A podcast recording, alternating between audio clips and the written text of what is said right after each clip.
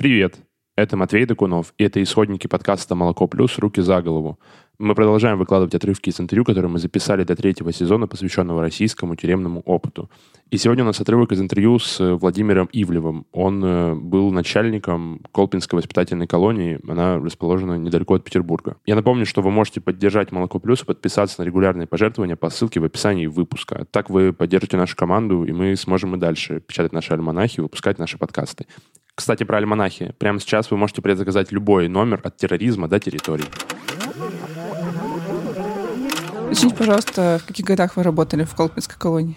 Да, я руководил этим подразделением а, с 2012 а, по 2019 год. В течение 7 лет я был начальником Колпинской воспитательной колонии, где отбывают несовершеннолетние преступники, совершившие тяжкие, особо тяжкие преступления против жизни, здоровья, собственности граждан, их половой неприкосновенности а, со всего северо-западного региона, то есть и а, карельские, тверские, в том числе, вологодские, питерские, калининградские, то есть все вот эти ребята, которые совершили непоправимые поступки, они приезжали с разными сроками, с разным багажом вот как раз в эту колонию.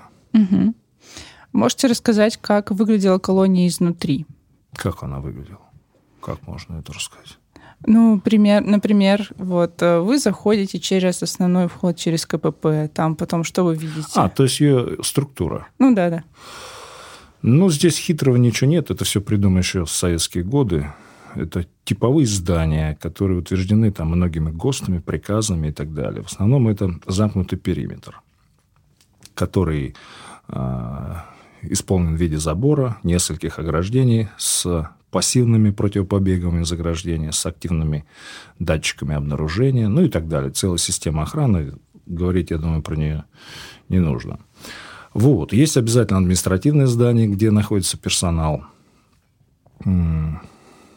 общежитие, где проживают преступники, а, школа, спортзал, клуб, столовая, место для работы, а, профессионально-техническое училище, хозяйственное здание, гараж и так далее, теплица. Это, ну, это не виселицы с крокодилами, да, не какие-то дыбы, которые рисуют воображение у обывателей, да, а еще э, всякого рода художественные фильмы, либо э, некая пропаганда, да, вот этого какого-то страшного режима, что вот это место какое-то ужасное, что оно там ниже дна. На самом деле я за всю свою историю видел очень много красивых людей в душе, совершивших преступления. И абсолютных уродов, как внешне, так и внутренне. Здесь нету какого-то ну, гребешка, которым можно всех пригладить, да, и люди будут одинаково форматировать, да, под что под какой-то стандарт. Потому что, ну, невозможно. Вот, это вот такие вот помещения. Угу. А, насколько я знаю, во взрослых колониях живут в бараках, а для несовершеннолетних там тоже как бы форма бараков или комнат? Неправильно вы знаете. Нету бараков. Бараки были в 40 каком-то году. Когда а, барак – это временное строение, деревянное, из досок, без фундамента. Не используйте, пожалуйста, в своей терминологии. Нет угу. такого слова. Есть общежитие, как у солдат в армии. А приблизительно одинаковые условия. А, это расположение в комнатах по 2-4 человека, не по 24, по 2-4. И как раз в воспитательной колонии а, психолог, оперативный работник, а, педагог принимают решение о том, что кого с кем поселить. У кого есть скажем так, импульсивность, может быть, там а, неумение жить в коллективе, там еще... И если таких двух поставить в одно и то же помещение, то получится трагедия. Поэтому нужно очень внимательно подойти этому, как люди сочетаются. И это не по каким-то там гороскопам, да, а из очевидных каких-то э, следствий, да, то, что, что, что ты видишь, что видят специалисты. Вот они там проживают в этих общежитиях. Угу. А их распределяют на основе характеристики, которые, которые уже готовы, или сначала просто их селят где-то, смотрят, как они приживаются? Да, да. То есть вопрос, я так понимаю, что с чего вообще все начинается, угу. да? Это в театре начинается все с вешалки. А, опять вернусь к армии, почему-то вот откатывает.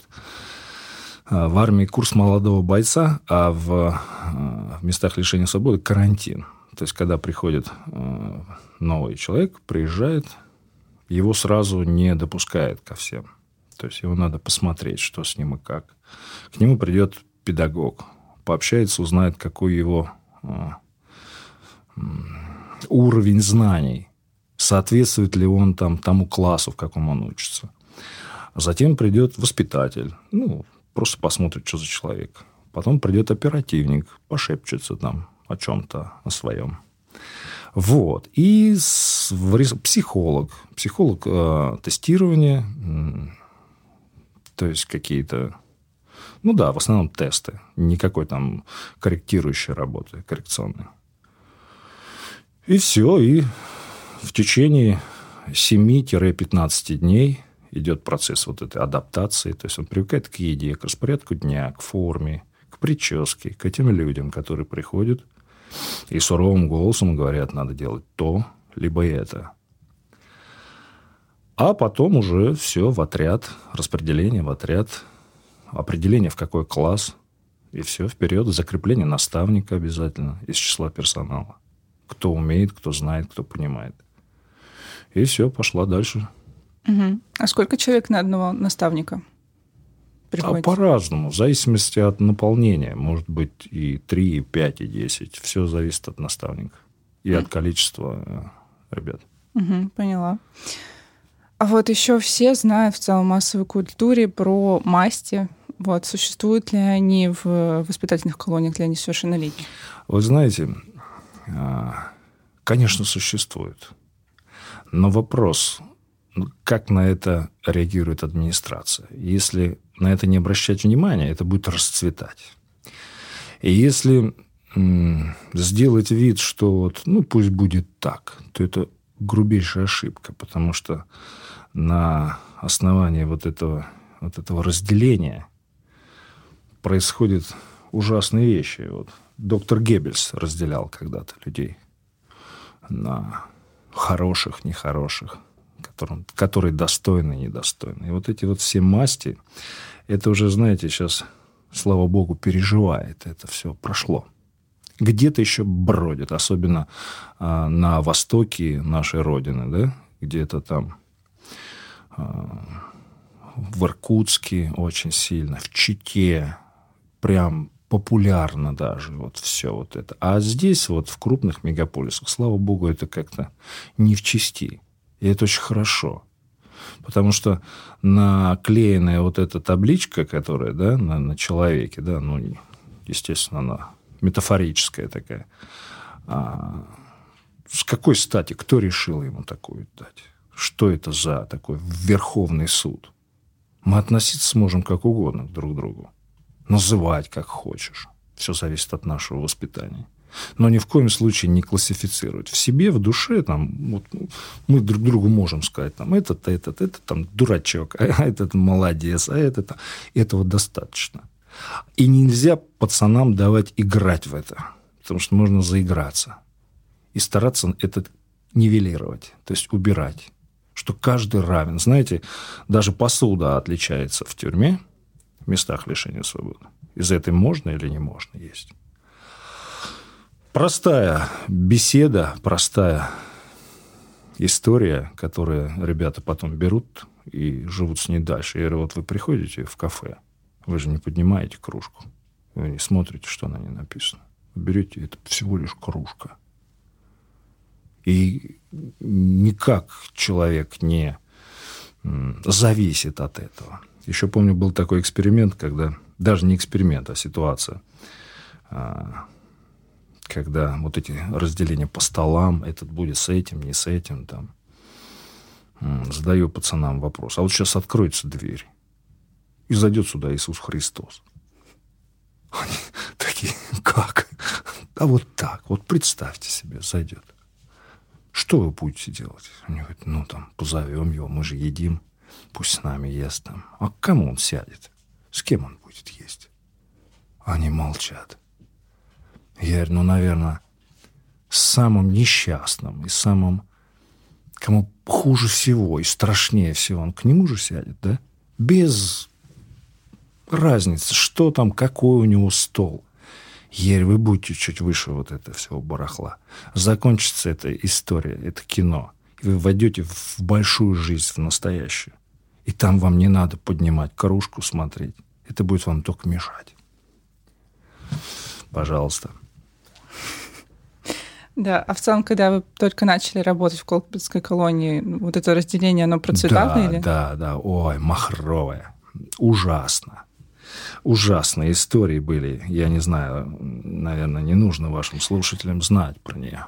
Вот если есть какая-то история, которую вы можете поделиться, на самом деле, ну, такая не самая жесткая, возможно. Но вы будете редактировать потом. Да, конечно. Ну, знаете, расскажу одну страшную историю. А, однажды я оперативным путем узнал, что ну, начальник всегда узнает обо всем.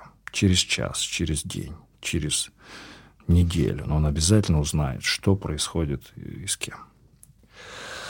Я однажды узнал, что сегодня вечером планируется убийство одного из воспитанников. Из-за того, что тот, находясь в душе, принимая душ, ну и оправил малую нужду. Это увидели и сказали, что это место теперь больше непригодно для того, чтобы порядочным арестантам там мыться. И его хотели в этот вечер за эти вещи зарезать.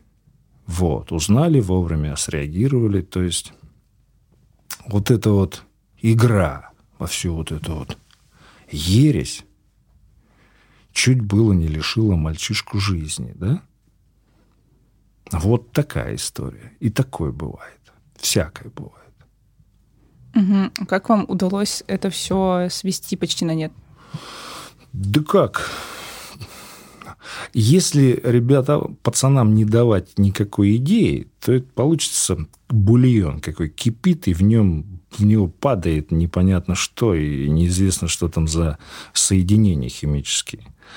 А если как раз дать что-то, очень много труда, очень много спорта, какое-то творчество обязательно. Мы создали театр теней – а, театральная студия. То есть пацаны учились актерскому мастерству. К нам приходил балетный хореограф Маша. И уголовники начали танцевать. И мы настолько... Да, это дико было. И они сами говорят, если бы мне кто-то сказал там полгода назад, что ты вот будешь тут ноги драть в разные стороны, да я бы его. А тут я смотрю, что это можно что никто не показывает на тебя пальцем, не говорит, что ты дурак там или еще что-то. Тюрьма делает из сильного человека более сильного. То есть он не боится этого. Он, он переживает это. Он становится м- с опытом. Из человека злого он делает еще злее. И если не вмешаться, то это вырастет такая, такой мухомор, и он будет портить все вокруг себя, потому что безнаказанность, бахвальство, цинизм порождает в людях именно вот этих вот монстров. И они все на лицо.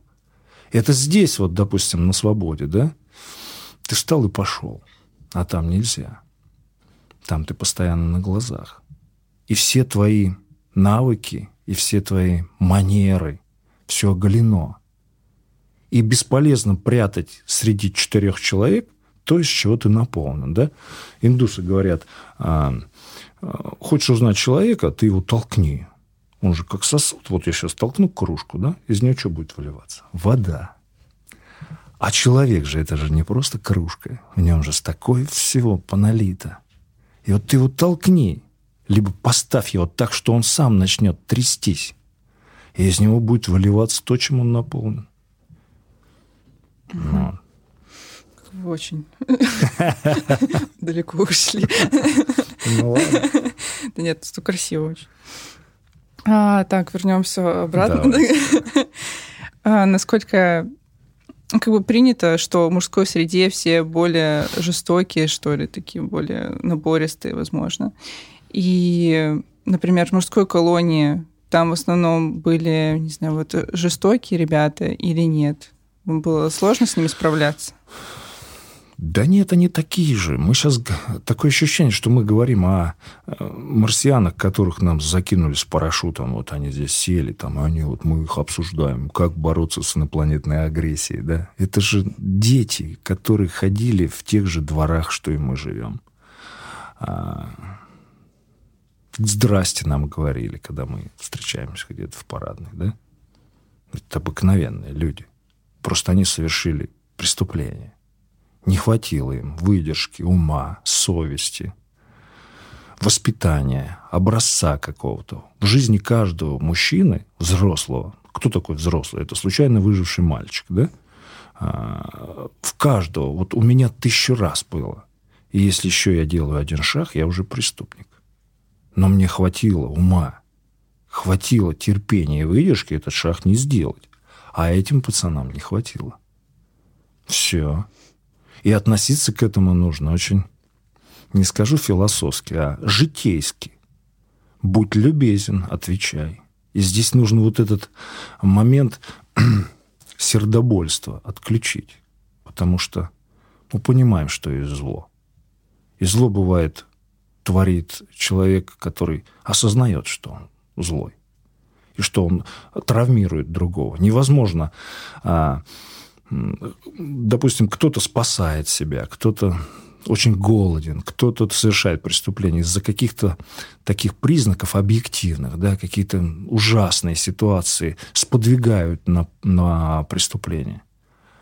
А кто-то из собственной, вот я уже говорил про это, наглости, кто-то...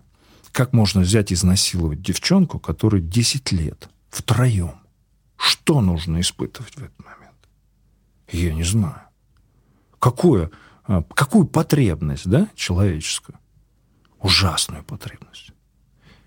И вот, знаете, у нас очень сердобольный народ и всегда жалеет, да вы, наверное, в том числе, да, вот тех, кто находится в местах лишения свободы, да? Ну, смотря там, за что сидит человек. Ну, тем не менее, да, если мы об этом говорим, то есть нам эти люди не безразличны. То есть это, если мы снимаем кино, то это наши главные герои, правильно? Вот сейчас это главные герои наши. Мы, Ну, мы говорим о них. О них, да. А вот здесь очень несправедливость большая, потому что забывается та сторона. Это девочка, которой 10 лет. Этот парень, которому зубы вышибли, да? Вот. Это там, я не знаю, там... и Не хочу перечислять эти все истории. Но вот ко мне иногда приезжают, я рассказываю, то есть часто приезжали а, всякие комиссии, там, наблюдатели, там еще что-то, вот, и говорили, вот, ну как же, это же дети, они же ни в чем не виноваты. Они же вот такие, это мы виноваты, взрослые, что они такими стали. Что вот на, вот на нас вина, а они-то вон какие. Я говорю, зачем вы сейчас это говорите? Давайте я сейчас подгоню машину, мы сядем и поедем мы в ту семью, где живет эта девочка, да? Расскажите им про то, что вы мне сейчас говорите. Это будет справедливо. Оплатите психолога этой девочки, купите ей платье, либо в кино сводите. Где здесь справедливость? Здесь очень трудно вот эту грань. Ее все равно справедливость – это основной из, из, из основ нашей жизни, особенно у мужчин. Если мы несправедливы, если я, будучи начальником учреждения, несправедливо накажу кого-нибудь из воспитанника, я дальше не смогу работать. Как? Они же перестанут мне верить. Они скажут, это кто? Это вот один из тех, которых много, да, которые говорят, да, ты кто? Ты никто. А в тюрьме каждый кто-то. От него какая-то польза. Он же живет. Он же утром встает, там, зарядку делает. В течение дня что-то двойки получает. Но он же живет. Вот так вот. Угу. А, да, ну, изначально, наверное, вопрос был скорее, а, часто ли внутри коллектива были конфликты, а, может, дрались? Бывает. Ну, это же пацаны.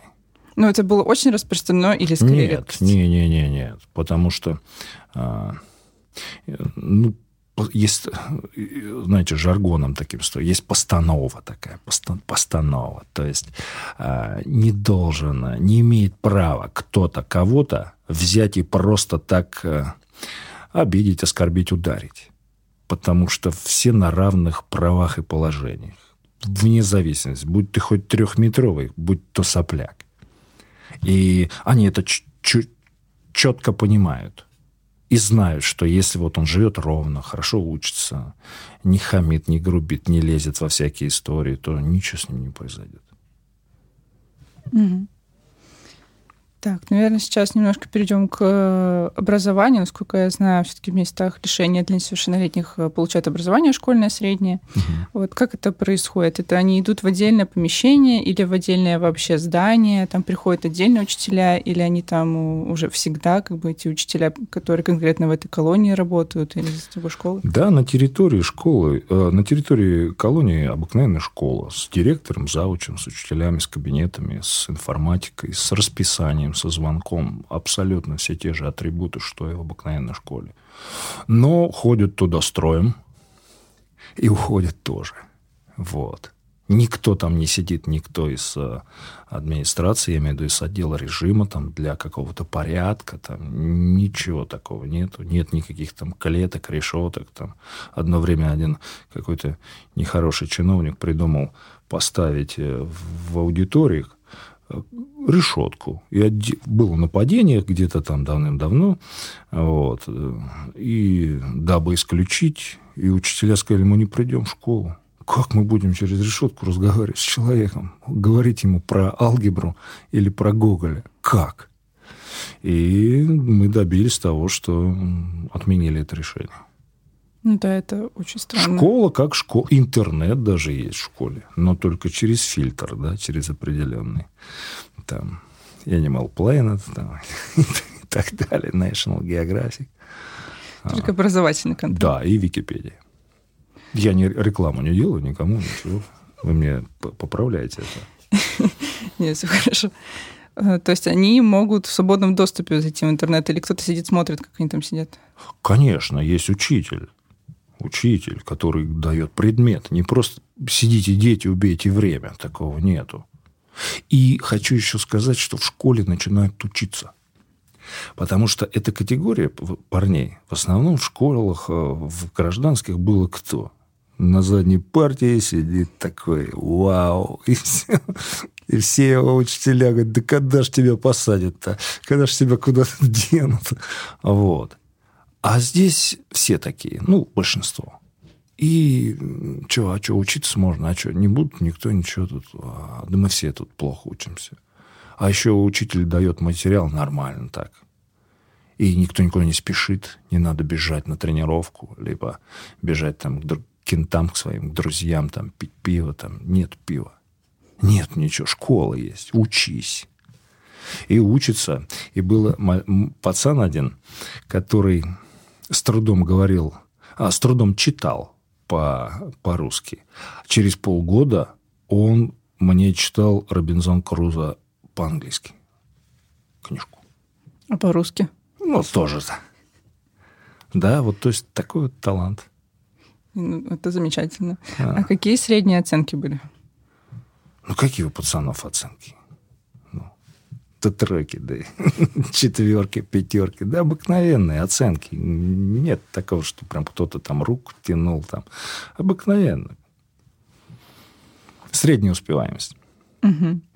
А, то есть в целом вот это образование, оно очень помогало в плане ресоциализации как-то вернуть э, молодых людей на правильный путь, условно так скажем. Но я не думаю, что какое-то знание там Пифагора поможет ресоциализироваться. А вот, допустим, работа в программе в Coral Draft, да, или там еще какая-то полезная программа. Это да. Пацаны делают э, презентации, э, какие-то открытки, распечатывают что-то, работают там с каким-то корректором графическим там, и так далее. Мы снимали кино сами и мультики. Мультики. Зайдите на сайт Колпинской воспитательной колонии. Там есть мультики. К нам пришли волонтеры и сказали, а слабо вам мультик сделать? Мы говорим, нет, это вам слабо с нами сделать мультики. В итоге было несколько мультипликационных фильмов, которые сделаны руками парней. И сюжет придуман ими.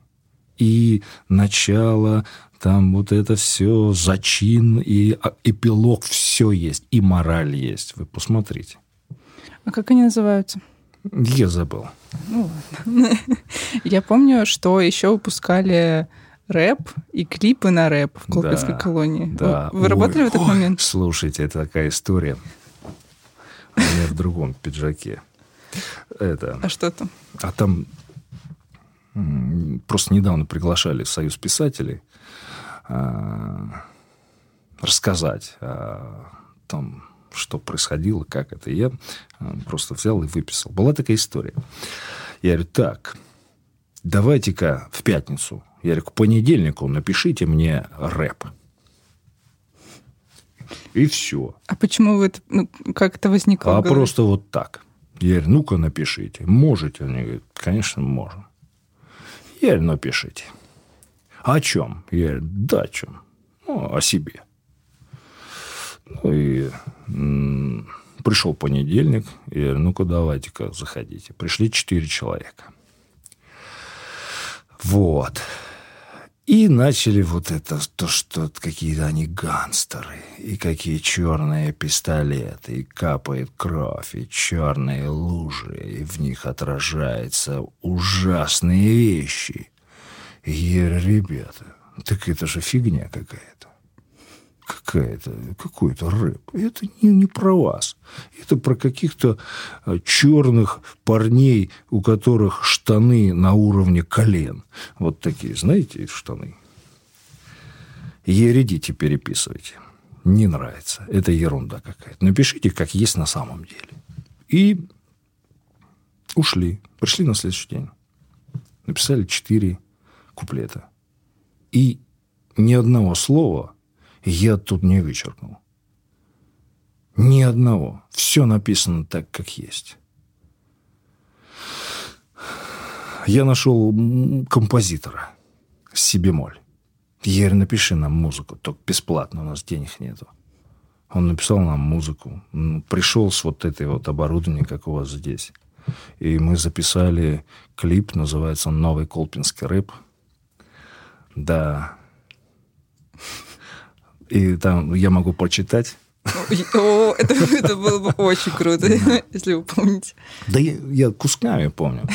А, Я простой новгородский парень, жил на Гагарина, рост развивался, было все правильно. К сожалению, в жизни наступил перелом. В 15 лет совершил первый угон. И вот мчит машина, дымит резина. Первым этапом был грабеж магазина. Вошли в дверь внутрь. Резкий звет с громкой сиреной. А, Да-да-да-да. Сначала учел в ПДН, потом срок с скамья подсудимых. Прощай, мама, все очень плохо. Раунд. А, да. Что было до? Плохо помню, зато помню после. Возле квартиры в подъезде стояли дяди рослые. В руках ксивы, опер уполномоченный, по фамилиям «Здравствуйте, пройдемте с нами». Сами в руки в наручники давали, понимали, что попали. С отделения звонили домой маме, папе.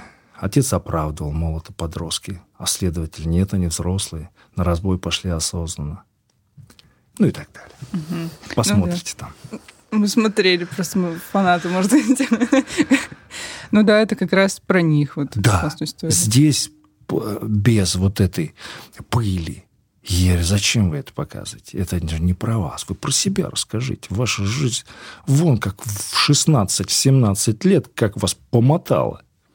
Расскажите. Это будет посыл от вас тем. А как происходили съемки? Да вот такие люди, как вы, приходили. Я мне Господь просто, Он меня любит, Он мне всегда дает людей, которых нужно. И появлялись волонтеры, приходили просто интересные люди, приходили студенты кино и телевидения. А, и говорили, слушай, давай что-нибудь мы сделаем. Давай, давай сделаем. Вот, пожалуйста. Пацанам делать нечего, помимо школ, труда там и так далее. Какие-то еще подобные проекты вы делали? Да, у нас да там все у нас написано, нарисовано. Вы зайдите на сайте. Это... Да просто... Я уже давно там а. не, не работаю. Я ушел а, в 2019 году. Оставил работоспособный коллектив. Спасибо, что дослушали этот эпизод. Я напомню, что вы можете поддержать Молоко Плюс и подписаться на регулярные пожертвования по ссылке в описании выпуска. А также можете предсказать любой номер альманаха, поставить нам оценку, комментарий, э, лайкнуть наш подкаст, э, подписаться на него чтобы не пропускать новые выпуски. Пока.